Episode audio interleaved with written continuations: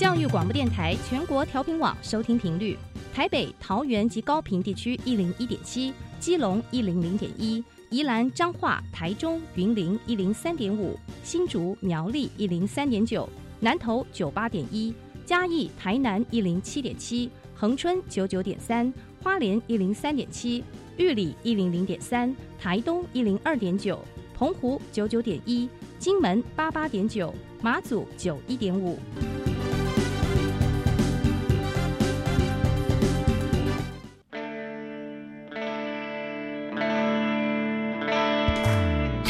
时时有惊喜，生活处处是学习。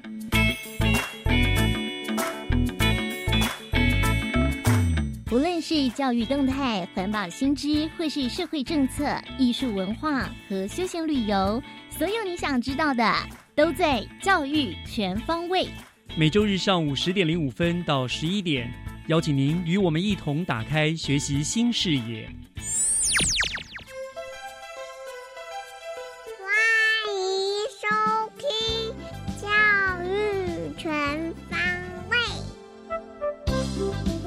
早安，各位亲爱的听众朋友们，欢迎收听九月八号的教育全方位，我是岳志忠。教育全方位是由教育广播电台和新北市政府教育局联合制播的节目，在每个礼拜天的上午十点零五分，利用五十五分钟的时间，和听众朋友们分享新北市以教育为主，兼及各个局处单位的最新政策动态和活动的资讯。啊，今天是双数周，照例的节目将进行学习加油站、娃娃看天下和学习城市万花筒三个单元。希望透过不同单元的各个面向，带您认识缤纷多元、不断进步的新北市。那今天节目的一开始，首先请听学习加油站。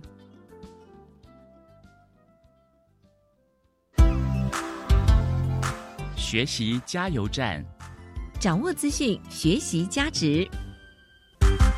健康是一切的根本。那么教育部呢，早就颁布了健康促进学校的实施计划，鼓励各级的学校呢积极的推动，让学生都能够知道健康的重要，并且养成健康的生活习惯。而我们新北市政府也配合这项政策，每一年都针对市内的各级学校来进行健康促进学校的评比。那今天学习加油站呢，就要为大家介绍获得了一百零七学年度新北市健康促进学校特优奖的老梅国小。我们特别请到了老梅国小的黄家玉校长来和大家分享他们如何推动这项工作，而且收到了很好的成效。校长早安。哎，早，岳老师早，各位听众大家早。是，谢谢校长接受我们的访问哈。好首首先要恭喜校长哈，学校得到了这个特优，非常不容易哈。哎，那我想再请校长跟我们听众朋友们分享学校怎么样去做这个健康促进的推动的方法之前，我想是不是先请校长跟听众朋友们介绍一下老梅国小整个学校的学校背景好不好？一般人大概老梅大家就想到会是那个老梅那个绿草嘛哈，那个绿石槽，对对绿石槽。好，校长是不是给我们大概先介绍一下老梅国小一个学校的一个背景资料？好好好，呃，老梅国小呢是位在我们台湾最北端啊、新北市石门区的富贵角灯塔这个附近。那学校可以说是背山面海，嗯那学校历史非常的悠久，呃，创校到今年度已经有一百一十九周年。那明年我们要办理一百二十周年的校庆。哇，两甲子的老学校哎，是是是 是，那现在全校呃共有七班，呃，嗯那包含我们国小有六班，那幼儿园有一班。那不过学生因为少子化的因素，那学生现在目前国小的部分是六十七个，嗯那幼儿园是二十四个。学校就像岳老师讲的，我们周边有非常丰富的自然资源跟呃文化的这些传统的这些资源。嗯啊，比如说我们旁边有老梅的绿石槽啦，还有灵山鼻的这个生态的景观呐、是那旁边还有富贵角灯塔啦、富基渔港，可能大家也常常来，嗯呃，这些人文的资源。那每年我们新北市呃都会办理一个北海岸的国际风筝节，都在我们石门区老美国小这附近是来办理。那都是学校非常嗯、呃重要的这个年度的盛事跟特色的活动。是那学校也结合我们周边的资源，那我们也发展了阅读，那另外一个风筝尤其风筝是我们石门区的代表的一个产物，所以学校也把风筝纳入学校的特色课程。嗯嗯，另外，因为老梅也临近北海岸，所以我们也办理规划的海洋的课程。嗯那结合这些自然跟人文的资源的话，那也在历届校长跟一些家长跟地方人士的支持之下，那老梅历年来有非常好的办学的绩效，是尤其我们有得过教育部的教学卓越奖，那教育部的阅读磐石奖，嗯跟教育部的特色学校等等这些奖项。那学校是一所非常有特色的百年的啊，快要两甲子的这个。呃，可以说是风筝小学，是是，所以学校虽小，但是呢，在各项的表现是非常非常优秀的哈。是那就我们以这一次的这一次获得健康促进学校特优奖来说了哈，所以呃，其实它是评比很多个项目嘛，所以各个项目都落得很落实哈。可是因为我们单元时间有限，我们没有办法介绍到每一个部分。我想我们就以口腔保健这个项目，呃，龋齿防治这个项目为例子，请校长跟我们分享一下哈。学校在在推动这个健康促进之之前哦，学校中你们面对的一些不利的因素，在这个过程当中，其实你觉得什么是原先是什么样？你怎么样推动呢？是是是，呃，这这边就是我要补充报告，就是那嗯、学校因为呃位在石门区，也算是一个偏乡哈、哦，嗯所以呃学校学区里面的这些家庭啊，单亲啊、隔代教养啊、新住民啊、外籍配偶啊。啊，中低收入这些弱势的家庭比例比较高，那可能相对家庭里面他能够提供的支持的功能可能就比较偏低一点。哦，所以，对对对，所以一般的家长啊，他对于学生的健康促进啊，哦相关的，尤其比如说我们今天主题口腔保健的话，他可能他他的认识的程度跟可能他关心的程度也也稍微偏低，也比较有待于提升。嗯，那这是一个，那另外一个就是因为学校这边也比较偏远，那所以就是说周边的医疗院所啦跟医疗的资源啊比较缺乏，比较不方便，嗯那所以也可能也造成就是说，呃，学生可能有相关口腔保健的一些问题或疾病的话，他要诊治的话也比较不方便。是是的确的确，OK，有这些先天的一些不利的因素了哈。所以那在你们推动促进健康之前，举例很在乎是什么龋齿的合格率啦，什么之类的，这样。是是，在这之前，学校的这个龋齿的呃不及格率有多高？嗯、是。那我们在呃一百零四学年度的时候，我们一年级它的那个龋齿率是嗯百分之六十一点五四，哦，很高哎哈。对对对。嗯那经过我们学校护理师啊，嗯然后学校的相关同仁、老师的努力，这批一年级的孩子一百零四学年度，他到了一百零七学年度，他升到四年级的时候，他的取子率就降到了百分之二十三点零八。哇，这个绩效非常厉害耶！是是是，提升了三分之二以上，这样子是是是是好。我想就以这个例子来说，哈，你们有这么这么大的一个进步，哈。哎那刚刚校长你也提了，你其实有很多不利的因素，包括家庭的因素啦、环境的因素啦，对不对？好，那学校你们是怎么样来克服这些不利的因素，而获得这么好的成效，甚至获得了市府的认可，得到绩优呃特优的学校的肯定呢？是嗯，可不可以跟我们举例一下？包括我知道我们评比有很多的面向嘛，对不对对对校长是不是举例给我们说明在各个面向上面你们是怎么努力的？跟呃大家报告一下，那我就从大概呃六个面向左右。首先第一个呢，嗯、我从学校的这个卫生政策来讲的话，第一个当然我们学校推动相关的政策或措施的话，我们会成立嗯、呃专责的组织，那学校就会成立像老梅就会成立健康促进的委员会。嗯那重点就是，呃，我们学校的护理师、我们学校老师都非常的认真，再加上我们学员人数也比较少，所以我们很多措施都能够非常落实，那非常积极的去推动。是那我们也会非常定期的哦去检讨相关推动的成效。嗯那比如说，嗯、在学校里面我们会贯彻学校里面一定不可以喝含糖的饮料。啊啊这是第一个这个很重要。那那第二个就是也是非常重要，就是在学校两餐中间，我们嗯、呃孩子是不吃零食的。哦，那刚好因为学校也我们也没有福利社，那所以这个问题的话，我们就可以比较落实比较好去控制，对，去推动。是是是那。再来就是说，我们午餐以后会进行现在新北市大力的推动的贝氏刷牙法，来，落实来洁牙嗯啊。另外就是说，我们孩子在午餐以后教导孩子啊，尤其四到六年级的教教导他们使用牙线。是是是是，好，这个是在学校的卫生政策方面。嗯那第二个就是在学校的物质环境方面，就是学校的相关的措施方面，面，我们大概做的第一个。我们孩子一定都会，每一个人都有他的洁牙的用品，让他有专属的洁牙用品，哦，让他很方便使用，也提高他们使用的意愿。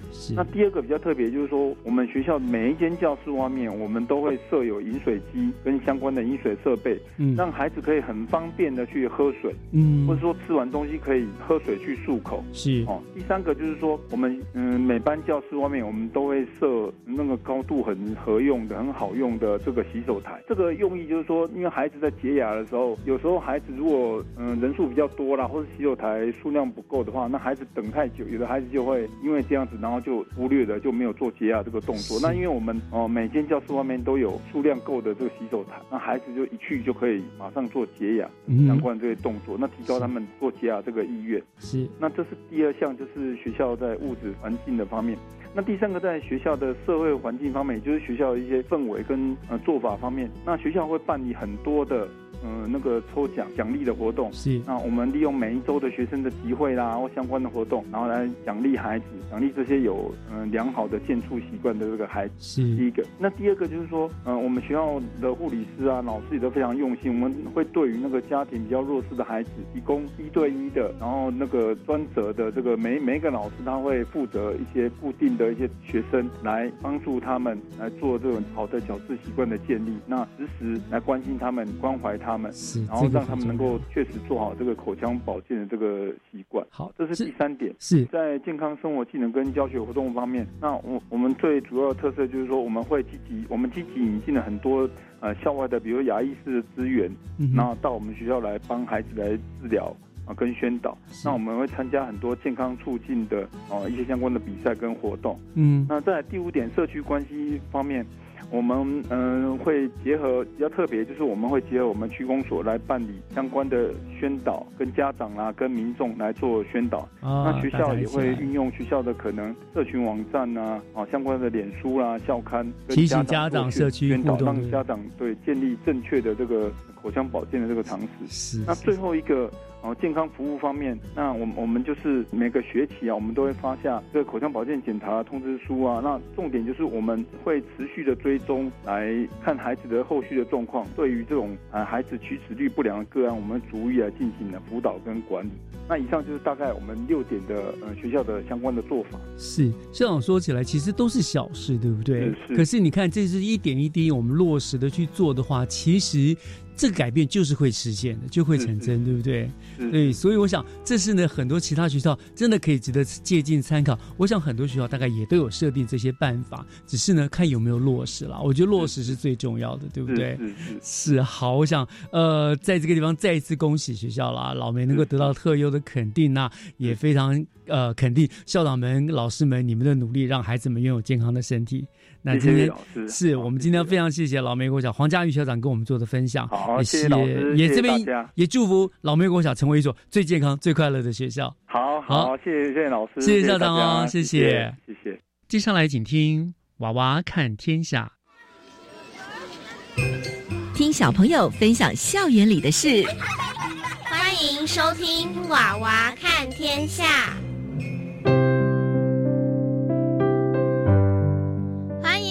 听娃娃看天下，我是仁爱国小郑淑珍，我是仁爱国小陈若雅。哎，那里有一只好可爱的鸟哦，而且它的尾巴是蓝色的哦，那是台湾特有种台湾蓝雀，而且它是国鸟哦。你知道它为什么叫做蓝雀吗？是因为它的尾巴是蓝色的吗？Bingo，答对了。的确是因为蓝雀的尾巴是蓝色的，所以它才叫做蓝雀。那为什么要加一个台湾呢？因为它是台湾特有种呀。什么叫做台湾特有种啊？是指在台湾某一区域生长出现，而在台湾以外的区域没有出现，就叫做台湾特有种。哦，原来是这样。那台湾还有什么特有种啊？还有很多，最具有代表性的就是蓝腹鹇了。你知道千元钞票上的鸟是什么鸟吗？是地质吗？不是啦，是蓝腹鹇。那蓝蓝腹鹇和地质有什么差别呢？蓝腹鹇的脚是红色的，头上有一撮白白的毛；地质的脚是黑色的，头上没有一撮白白的毛。这样就很好分辨了吧？嗯，那还有什么鸟类是台湾的特有种呢？还有很多例，例如台湾紫啸东和竹鸟。台湾紫啸东的外形有什么样的特征呢？它的外形身体大致呈褐色，嘴部尖端为黄色，腹部则为紫色。雄鸟与雌鸟的羽色相近，它们生活于溪流附近，通常出现于溪边岩石上。它们无法飞行长距离，但善于滑翔飞行。哦。那桃园国际机场捷运标志中的鸟，应该就是台湾紫啸东吧？没错。那竹鸟呢？竹鸟是生活于浓密灌丛中，属于群体动物，它们并不容易被发现。移动时是一只只低飞而过，也是最能清楚观察到竹鸟的时机。竹鸟的鸣声圆润悠扬，颇具变化。甚至还会模仿其他鸟类的声音哦！哇，我突然想起一种鸟，它是台湾的特有种，叫做五色鸟。还有很多的名字，例如台湾拟啄木，又因其羽色多彩缤纷而被称作花和尚。五色鸟全身共计有五种颜色，身体为翠绿色，头部则有红、黄、蓝、黑等色。栖息于原始阔叶林中，形成良好的保护色，所以不易被发现。因为台湾有多样化的栖地，提供不同的候鸟生活，所以逐渐成为许多候鸟南迁北返时回到的地点。例如有黑面琵鹭，它俗称饭匙鸟，因其扁平如汤匙状的长嘴，与中国乐器中的琵琶。极为相似，因而得名。还有什么鸟类是来台湾渡冬的候鸟呢？像是灰面狂鹰，它又称灰面鹫，而双十节正是它过境横春半岛的时候，所以灰面狂鹰又被称为国庆鸟。我知道灰面狂鹰的头、背部为褐色，颊部为灰色。而雌鸟胸部夹杂有白色羽斑，和雄鸟整片赤褐色区别。幼鸟的胸部部则为棕色的斑纹。那我问你一个问题：燕子是不是候鸟呢？是啊，分布于台湾的燕子，通常繁殖于蒙古、中国大陆、日本等地。虽然燕子是候鸟。但有些家燕却会留在台湾生活，而留在台湾繁殖的家燕还会有认巢的习性。在这里出生的小燕子，长大后都会回到住过的鸟巢。我们说了这么多的候鸟，那么候鸟的定义到底是什么呢？就是会随着季节变化，飞到温暖的地区度冬、过境或繁殖的鸟类。我觉得现在迁徙来台湾的候鸟变少了，但是因为人类大肆破坏自然生态，导致鸟类的栖息地正在逐渐地减少。例如道路开辟、林地开垦、林相变更等，这些都是导致鸟类面临生存危机的原因。对啊，而且在二零一八年，国际鸟盟研究发现。每八种鸟类就有一种面临全球绝种危机。在濒临绝种的鸟中，有百分之七十四的鸟类濒危的主因就是农业集约化与扩张。除了农垦之外，伐木也是濒危鸟类数量减少的重大原因。非法杀害鸟类更是鸟类濒危的最大原因。光是地中海地区，每年就有一千两百万至三千八百万只鸟被杀害。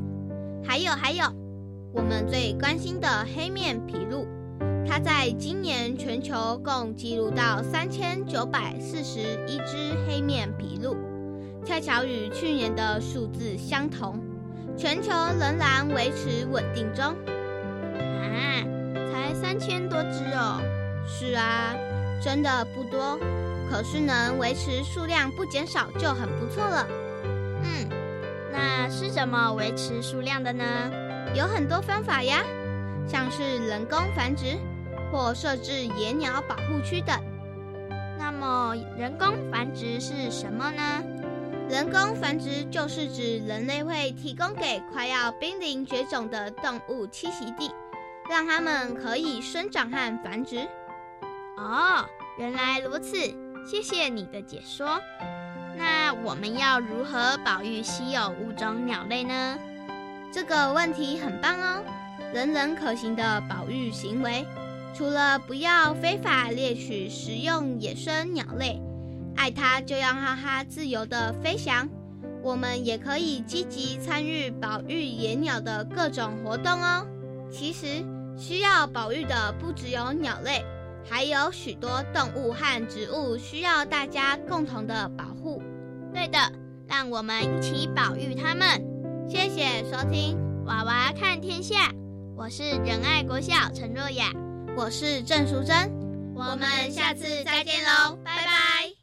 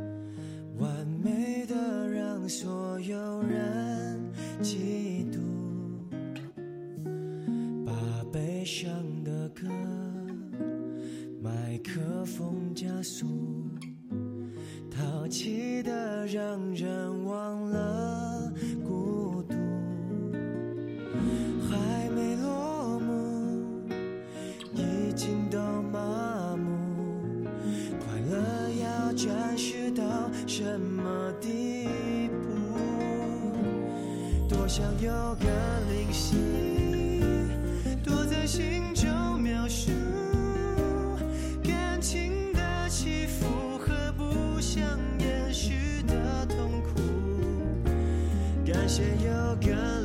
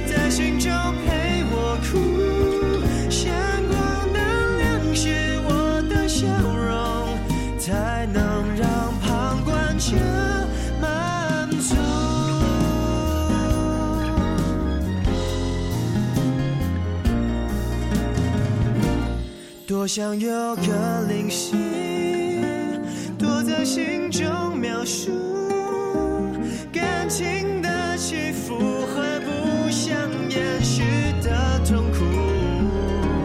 感谢有个灵犀，在心中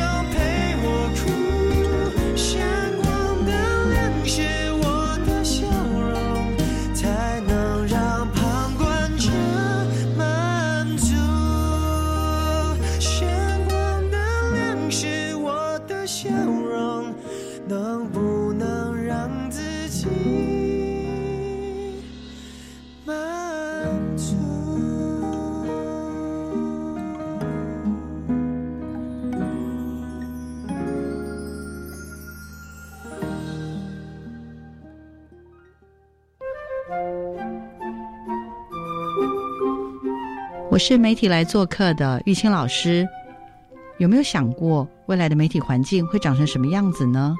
有没有想过未来的教室的样貌会有什么样的改变？欢迎每周一的上午十点到十一点，跟着媒体来做客，跟着玉清老师的脚步，去关心媒体大小事。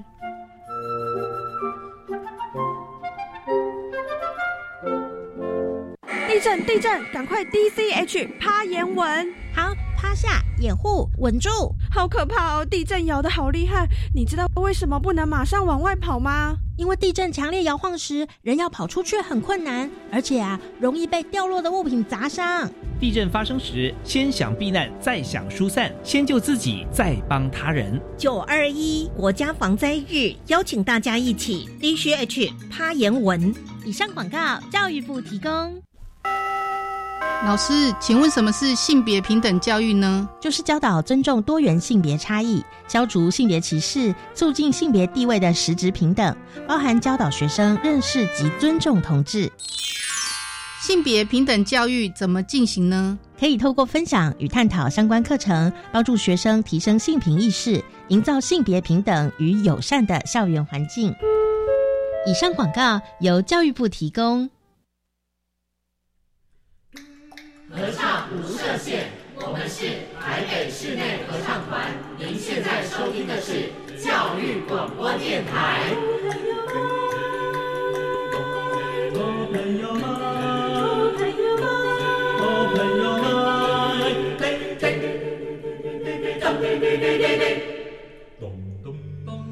就爱教育电台。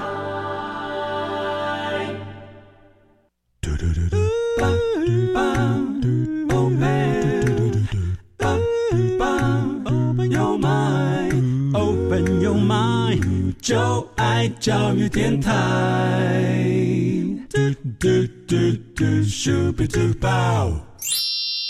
打开您的幸福生活新视野，请听学习城市万花筒。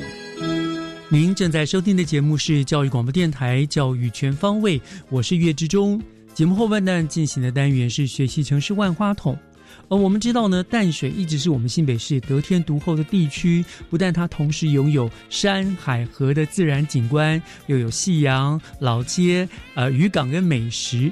那更特别的呢，是淡水在整个台湾的发展的历史上面呢，也有着非常重要的一个关键的意义。因此呢，四处林立的古迹文化，更让淡水在热闹喧嚣之余，多了一份思古幽情哦。那新北市政府呢，也了解这一项资源的可贵，所以呢，就将整个淡水的古文化做了一个整体性的规划，并且成立了淡水古迹博物馆。而博物馆呢，也经常在各个园区里面办不同的活动，还有展示，让大家对于淡水的历史有更多的认识。今天我们万花筒的单元就要为大家邀请到淡水古迹博物馆展示教育组的廖康吴组长。我们要请廖组长呢，为大家来介绍博物馆正在举办的二零一九新北文资小达人二级检定以及清霸战争护卫之翼体验馆的活动。好，那组长已经在我们的线上了。组长您好，哎，老师好，感谢您接受我们的访问。哈，那其实我们节目已经很多次的呃介绍了淡水古迹博物馆的活动，但是今天像这个文资小达人检定，好像倒是我第一次来呃听到了这样子的一个检定哈，所以我想是不是请组长先跟我们大家说明一下哈，这个文资小达人检定这个计划它的目的是什么呢？文资小达人这个计划的话，其实它是一个就是全台首创的一个文化。资产检定的一个考试，嗯，那它其实是参考了一个日本的世界遗产它检定的制度。那其实我们是希望说，其实我们知道说，呃，保护我们的呃文化资产这样的一个观念是需要从小教开始培养的。那所以，呃，我们在配合做这样的一个检定考试的同时，我们其实呃已经有先编转了呃文化资产小达人的一个教材。嗯，那我们希望说，呃，可以让小朋友跟啊他的父母亲，他可以透过自主性的一个学习，来认识我们这些珍贵的一个文化资产。所以我们这一次规划了这样的一个呃认证的考试。嗯，对。OK，好，所以您说你们已经编了一个文化资产小达人，所以你们这个检定什么，就是以这个教材内的范围去出题的。对，呃，其实我们呃针对这样的一个呃文化资产小达人的一个教材，我们有出了教材，还有一个就是呃题库，在我们的网站上可以下载。OK，对，好，所以你们就是一个用一个检定考的方式来推广大家对于呃文化资产的重视嘛，哈。对。对那像这一次的个检定，如果我们要去报名的话，需要什么样的资格？它的对象，那报名的时间方式，是不是这个部分可以给我们做个介绍？其实我们诶这次二级检定，其实我们报名对象虽然呃它的题目可能是比较适合国小三年级到六年级，嗯，但是我们的对象其实是不限制年龄的。OK，对。那因为其实我们在今年度的一月，我们有办理一级考试。那哦，所以现在是二级了，对对？现在是二级了。那一级考试当中，其实我们就会发现很多亲子考生啊，还有大学生，嗯，等等，就是全家一起来是来参与考试，这样那挺有意思的哈。嗯，那所以这次报名的时间是什么时候？呃，我们的时间是到呃，我们现在在网站呃，就是博物馆网站上开始就可以报名。那我们一直到九月二十三号的礼拜一的下午五点。哦，就是下班前，九月二十三号礼拜一下班前，礼拜五点以前报名截止，对不对？对对对。好，那报名的方式呢是？呃，我们就一律是采用网络报名，所以上你们呃上古迹博物馆古迹博物馆的网站。OK，对啊，报名费有报名的连接，那报名是完全免费，完全免费的。OK，好，所以哎不用花钱，大家不妨去测试一下，而且可以事先就可以索取到到那些那些呃文化资产小达人的资料了嘛，对不对？对对对对。好，那 OK，这是报名的方式哈。那报名了以后，那考试呢？大概呃什么时候考试，在什么地方考试呢？什么考试方向的话，是不是给我们大家做个说明？好啊，那我们哎这次考试的话是在九月二十八号，九十八，对，周六的上午十点，教师节。对 对对，嗯，那呃这一次我们考试的地点是安排在我们红毛城的旁边真理大学的演讲厅，嗯，对。那考题有个方向吗？就是以那个你们说文化资产小达人的内容为为主。对，我们就是考题的大概出题的方向，就刚刚有提到说，就是我们文化资产小达人的教材啊，还有题库里面都会有相关的资料。嗯、那我们其实是希望说，可以让民众认识整个新北市的一个文化的资产。嗯、所以还是以我们新北市的文化资产为主，对不对？对，因为我们知道新北市的文化资产除了淡水之外，还有包含那个水晶酒跟乐神疗养院。嗯，那所以呃，整个的世界遗产都是出题的范围这样。OK，好，就是认识我们新北的文化啦。其实有很多值得我们大家探索的哦。那那考试的时间在礼拜六上午说十点，对不对？所以我们就准十点进场嘛。对，我们呃，就是考试时间大概是五十分钟。嗯，那我们十点到十点十分，我们会先进场做一下大家的身份的查验跟测验的说明。嗯哼，那我们大概是测验时间是五十分钟。OK，您说身份的查验，所以我们必须带什么样的证明文件？就是带身份证、健保卡或户口名簿，因为我们知道小朋友可能呃有一些可能还没有没有身份证，用健保卡。健保卡就可以了，就是核对他们报名资料符不符合就对了。对对对，对对对。然后，然后呢？你们的有有一个及格的标准吗？对，我们是啊，满分是一百分，那我们及格是六十分以上及格。哦，一样跟考试一样嘛，对不对？对。那那那，但是你们考的这个测验的题目里面，是不是是非题，还是选择题，还是都有，还是说是问答题呢？我们有是非选择，然后。啊、呃，还有简单的问答题哦，都有、哦，都有，都有哦，所以其实还是有点点难度的哦，不是圈圈叉叉就可以了，对不对？你要真的去读了这些资料，你才能够会正确的作答。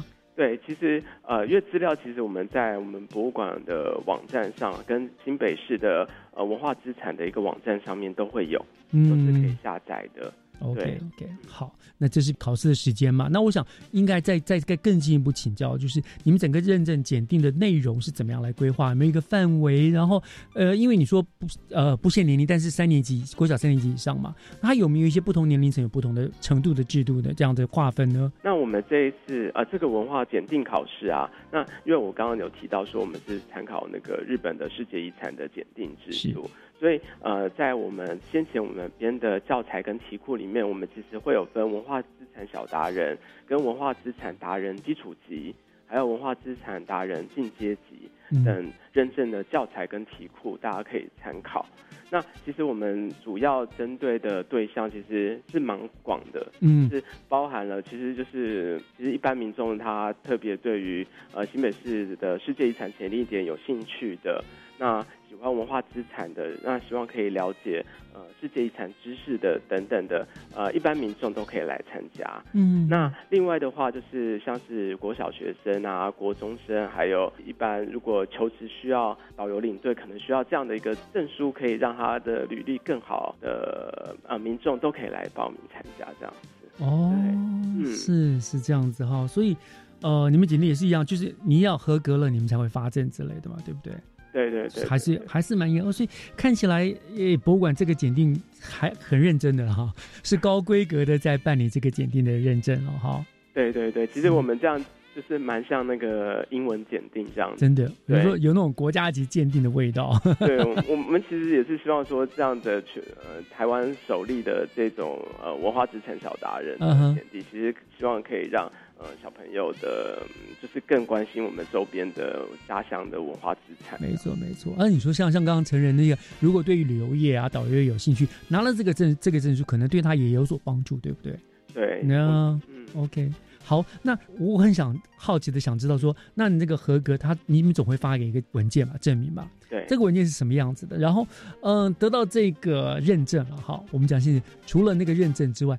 有没有什么其他的附加好处呢？我们的那个证明文件啊，就是我刚刚有提到，其实呃，除了我们一个一张合格证书，嗯，那就是由新北市政府这边核发的合格证书之外，嗯，我们另外有一个做一个就是卡片型的一个认定的合格证。是。那其实呃，这个合格证其实是希望呃让民众可以方便携带。嗯。那因为我们跟我们整个的新北市的呃博物馆家族，像是。呃，陶博啊，十三行、黄博的文创商品店都有一些合作，他们都有凭证可以呃享受一些优惠。那另外的话，在淡水周边的店家，那我们在淡水周边店家也非常支持这样的一个活动，所以呃之后如果呃有拿到这样的一个合格证，其实。凭这个合格证，在呃明年度就是一整年，在淡水的我们的一个特约的店家都可以享受一些优惠。哦，这样很不错哦，一举数得，对不对？你又认识了我们整个新北的一些文化的资产，一些由来由，同时呢，你有了这个证书，还可以得到一些小小的优惠，我觉得蛮不错的，真的。就欢迎大家都能够诶来参与来试试看嘛，对不对？我觉得蛮有意思的活动的。那也是希望说，呃，大家可以呃在九月一开学，赶快来报名。对，赶快来报名，这样 是好。呃，来到这地方呢，我们稍微休息一下。这是有关于文字小达人检定的部分嘛？哈。那今天我们还有另外一个主题，就是有侵法战争护卫之意这个体验馆。我想我们稍后休呃听一段音乐，回头呢，我们再请组长为我们介绍这个活动馆，好不好？好，好，我们稍后回来。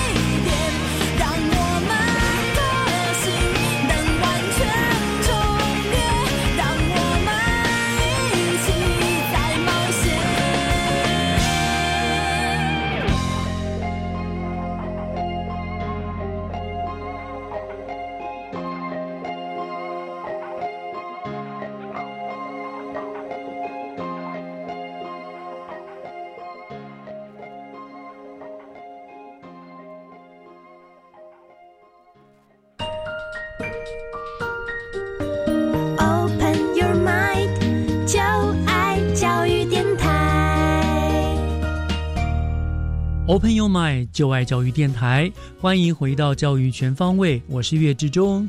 呃，今天我们学习城市万花筒的单元，为大家请到的来宾呢是新北市淡水古迹博物馆展示教育组的廖康武组长啊。他今天来为我们介绍呃博物馆继续办的两个活动，包括了刚刚上半段我们讲了一个很有趣的文字小达人的检定的活动，以及接下来呢我们邀请组长为我们介绍的是另外一个啊，它叫做侵发战争护卫之役的体验馆。我想，呃，组长，请帮我们介绍一下，这个为什么会特别办一个这个侵法战争互为之意体验馆呢？为什么会针对这个来做一个主题的活动？到底这个互为之意对我们台湾历史有什么样的重要性，值得你们特别为它做一个馆的活动呢？那我在这边的话，就先跟各位听众介绍一下，呃，侵法战争的互为之意的重要性。嗯，呃，为什么会挑侵法战争互为之役？呃，这样的一个主题呢，那其实呃，这场战役呢，其实可能对大多数的台湾人都可能比较陌生。那它其实是对台湾的发展是一个非常重要的一个战役。那因为顾伟之役。它这样的一个战役的结果，那他整个翻转了后续台湾的一个发展，这样嗯是对，它是怎么样子一个过程呢？啊，那其实我们知道，在十九世纪末期的时候啊，清朝的时候，其实呃各国都非常列强瓜分侵略，对对，那呃台湾。当时他也因为呃越南的州主权的争夺，嗯，他所以他被卷入了整个的侵华战争这样子。是，对对对。那大概在一八八三年的时候，因为呃争夺越南的宗主权，所以呃清廷跟法国他爆发了中法战争。嗯，就是我们。讲的这个历史有读过，对对对对。那其实当时的法国的远东的舰队，它不仅在海战中大获全胜，那它更一度呃攻占了基隆跟澎湖的地方。嗯，但是它在呃这个关键的护卫之役当中，呃清军成功挡下了法军的攻势。经过这场战役之后，他避免呃整个台湾遭受到法国的入侵，他也让清廷体认到整个台湾的地理的位置的一个重要性，嗯，所以他进而他开展了后续的一个建省跟呃布防的攻势，所以他经过了这场战役之后，成功扭转了台湾的一个现代化这样子。所以台湾建省等于说是互为之役的关系，对不对？对对对，OK，护卫就是当就是现在的淡水古石头的名称嘛，对不对？对，当时的呃淡水其实叫护卫。嗯，其实，在一八八四年八月左右的时候，其实当时法国他为了呃取得呃就是基隆的煤矿，它作为它的重建的能源，所以他希望以台湾作为整个战略基地，他进而封锁整个的中国的沿海，所以他派军呃攻打了基隆，嗯，跟。呃，淡水，嗯，对，那他在呃优势的一个军备之下，他其实法军一开始是攻占了蛮多堡垒，对，在十月他攻占了基隆，但是在十月初护卫这场战役里面，其实呃，因为我们当时的一个提督孙开华将军，那他因为我们整个的一个地形优势，嗯，那他就是沙伦沿岸的林头跟黄景啊等等。然后在整个的清军跟义义民团的一个就是协助之下，那成功呃阻挡了呃法军的一个攻势，那也其实打出了整个的呃满清统治台湾以来他唯一一场漂亮的一个胜仗。对对对，唯一的一场胜仗，这想起来也是蛮悲哀的。那时候清末真的很惨哈，整个对整个被外外国侵略的很厉害。对，所以护卫之役就是唯一的一场胜战。对，而且因为这样的胜利，使得清朝认呃认真的呃考虑到我们台湾的重要性，然后将台湾建设这样子，它真的是很有重要的地理呃这个历史的意义哎。不过这个奇怪，我们当初在上历史课上都没学到这一点。对，可能好奇怪，可能对于一般大众可能会对于这场战役比较陌生。嗯，那所以我们今年度，其实，在呃。今年其实是七八战争战役的一百三十五周年。是。那其实，在博物馆这边，针对这样的一个主题，我们在十月份有一些呃相关的一个呃展出跟活动。嗯。那其实呃，侵华战争体验馆这一个是比较呃先跑的一个呃展览，是它是在呃今年的七月二号就已经开始展出了，嗯嗯嗯，对。好，我想呃这段历史真的是组长不讲，我们很多人都不知道哈，知道了才晓得这个它的重要性。那既然你们办了这个体验馆的活动，我想接下来就为我们来介绍一下这一个侵华战争互为之役体验馆的活动的呃内容吧，包括它在什么地方办理啦，大概呃体验馆要体验哪些东西，为我们做个说明好吗？好，那我们顾尾之翼的体验馆展区，其实在我们的海关码头的嗯机动仓库里面。哦对对对对，那海关码头它其实就在于红毛城的正对面。对对，一般民众非常方便，只要到红毛城，只要过个马路，其实就可以到海关码头园区来。没错，最漂亮。其实现在规划的非常漂亮。对对对，在那边看夕阳也很棒。对对对，然后晚上大概五六点的时候，像夕阳的美景真的很棒。棒然后那个我我真的很喜欢那个地方，因为那边又有很多的大树，沿着那个树走河边啊，那个榕榕树一路走过去，又有很多咖啡店，对不对？哦对对对，我觉得那超美的，很喜欢那里。好，言归正传，回到我们那个呃展示哈。好，你说在海关的机动，对呃 C 栋 C 栋展出好，那里面展示是用什么样的方式来展示？展呃，示？我们这次的展出的方式，其实呃跟过去以往比较不同的是，运用一个就是呃实际场景的一个模拟。那我们配合了整个做科技互动体验的方式，嗯呃做一个呈现。嗯，对譬如呢，怎么样？怎么样？有有哪一些呈现呢？好，那我们这次的主题因为是侵霸战争，所以我们截取的是当时我们战役里面前线的一些历史现场的一个呃重要的一个画面，这样子。嗯，对，那其实像包含了当时呃清军他成功阻挡法军的一个非常重要的一个攻势，就是在淡水河口做一个填石塞港的一个这样的一个攻势，所以我们有做一个呃填石塞港大作战的一个体验互动。哦，就是把石头丢到河里面，然后阻碍那个船只能够进来，这样子。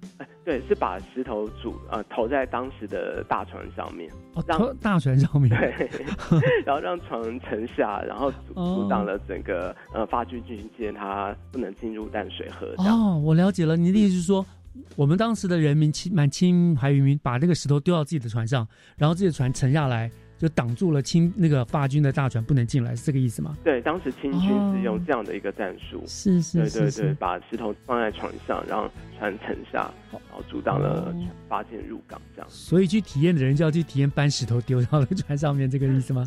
对对对，我们现场大概是做了一个呃，就是实际的一个呃，在模拟互动。嗯对对对，石头是比较轻的假石头。嗯，对对对但是还是很有意思。对，啊大概是六十分钟的挑战，让嗯小、其实也是让小朋友可以化身为听局，嗯对，然后体验当时他们如何呃成功的把船沉沉没这样。OK OK OK，嗯，好，就做做这个活动啊，还有呢？然后另外的话就是以霸军的角度，然后以发军的角度就是我们有一个刚刚提到的沙轮有很多零头跟黄金树嘛，嗯嗯那这一个就是沙。